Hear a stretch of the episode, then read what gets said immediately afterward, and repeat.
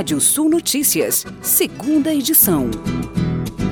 O produto interno bruto do agronegócio brasileiro, que engloba não apenas a produção agropecuária em si, mas as indústrias processadoras, cadeia de insumos e serviços relacionados ao setor, deve encerrar o ano com um crescimento de 9,4% em comparação ao resultado do ano passado. Em se confirmando o desempenho, o segmento passará a representar uma fatia de aproximadamente 29% do PIB nacional, ante a participação de 27% do ano passado, conforme estimativas da Confederação da Agricultura e Pecuária do Brasil, a CNA. O Brasil ganhou 383.096 novas empresas no mês de agosto, de acordo com o indicador de nascimento de empresas da Serasa Experian, este é o maior número da série histórica iniciada em 2010. A quantidade aponta um crescimento de 17,7% sobre o mesmo período do ano anterior, que foi de 14,5%, quando registrou um, total de 325.447 novas empresas. O setor de serviços continua sendo o que mais cresce, seguido pelo comércio, com 96.781 empresas e indústrias, e as indústrias com o setor industrial com 28.947 novos empreendimentos.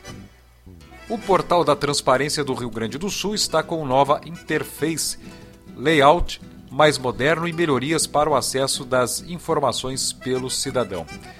A apresentação das mudanças ocorreu na última segunda-feira durante o lançamento do programa Gaúcho de Governança e Integridade, conjunto estruturado de medidas institucionais que objetivam prevenir, detectar e punir práticas de corrupção e fraude, irregularidades e outros desvios éticos e de conduta que ocorram no âmbito da administração pública estadual.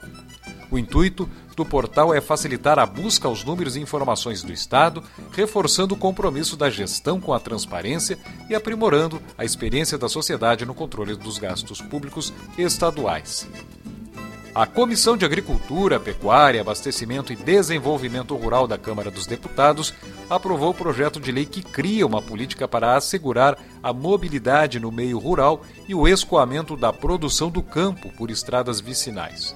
Pelo texto, a chamada Política Nacional de Mobilidade Rural e Apoio à Produção, Estradas da Produção Brasileira, deve garantir as condições adequadas de tráfego nas estradas vicinais, rurais, pavimentadas ou não, mediante manutenção, recuperação, revitalização, desobstrução e construção de pontes. O produtor de milho de Mato Grosso vai precisar vencer muitos desafios nesta safra driblar a escassez de insumos, o encarecimento dos custos e tentar garantir nutrientes no solo para produzir quase 40 milhões de toneladas de milho em mais de 6 milhões de hectares do cereal na segunda safra. A cesta básica de Porto Alegre registrou queda de 0,83% em novembro, passando a custar R$ 685,32. Segundo os dados divulgados pelo DIEESE na terça-feira, dos 13 produtos que compõem o conjunto de gêneros alimentícios essenciais previstos, seis ficaram mais baratos. Batata, com queda de 4,99%, o tomate, com queda de 4,62%, o leite, reduzindo 2,60%, o pão, reduzindo 2,43%, o feijão, com queda de 2,06%, e o arroz, caindo 1,74%.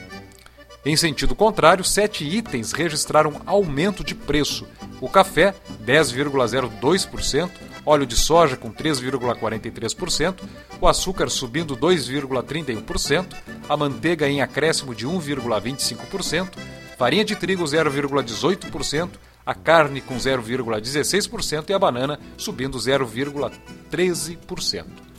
Você pode ler mais notícias no portal radiosul.net. Pode ouvir este boletim no seu agregador favorito de podcast. Previsão do tempo.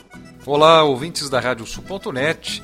Na noite de hoje, céu aberto com poucas nuvens na maioria das regiões do sul do Brasil. Temperaturas aí ficam até na casa dos 20 graus de média, até acima dos 20 graus.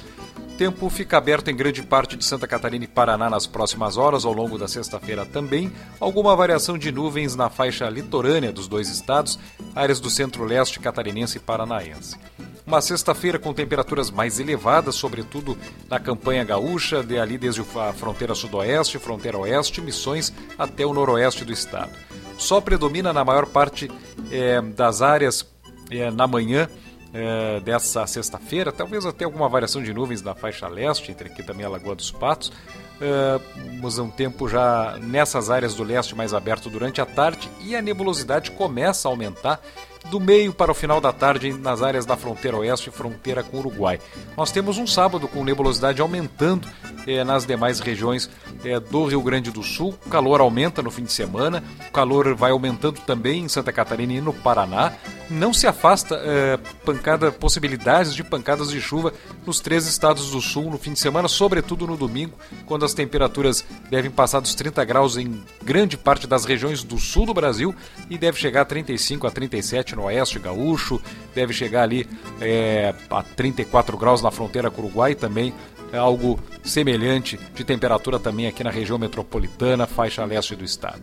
Para sexta-feira, as temperaturas variam entre 10 e 25 em Vacaria, nos campos de cima da serra, entre 14 e 30 Santa Maria, 17 e 34 Uruguaiana, entre 13 e 28 Bagé, entre 17 e 28 em Porto Alegre, fica entre 19 e 25 em Florianópolis, capital catarinense, Pato Branco, sudoeste do Paraná, entre 13 e 29 graus. E o nascer do sol nessa sexta-feira em Rosário do Sul, às 5 horas e 30 minutos, o pôr do sol às 19 horas e 34 minutos.